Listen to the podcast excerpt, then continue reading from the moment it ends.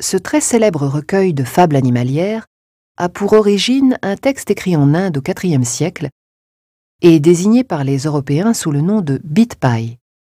C'est Ibn al-Mukafa, le premier grand prosateur du monde musulman, qui l'adapte en arabe vers 750 et en fait sous la forme voilée de la fable un ouvrage de morale destiné à l'éducation des princes.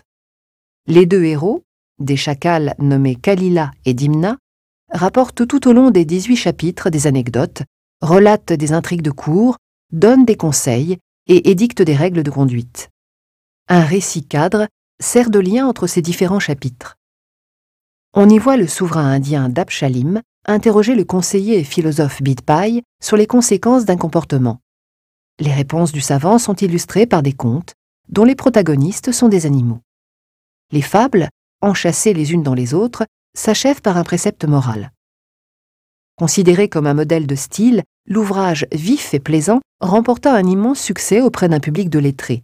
Il fut l'un des premiers textes à être illustré dans le monde arabe. Le livre donna lieu à de nombreuses traductions, dont plusieurs, en persan et en turc, connurent la même consécration et furent richement ornées de miniatures. La Fontaine y emprunta les éléments ou la trame de certaines de ses fables. Ce manuscrit, qui ne comporte aucune mention de date ni de lieu, a été exécuté sous les Mamelouks, sans doute vers 1354. Le volume auquel il manque les premières pages, et dont de nombreux feuillets ont été déplacés, a probablement été restauré au XVIe siècle, date à laquelle certaines pages ont été refaites et des peintures plus grossières ajoutées.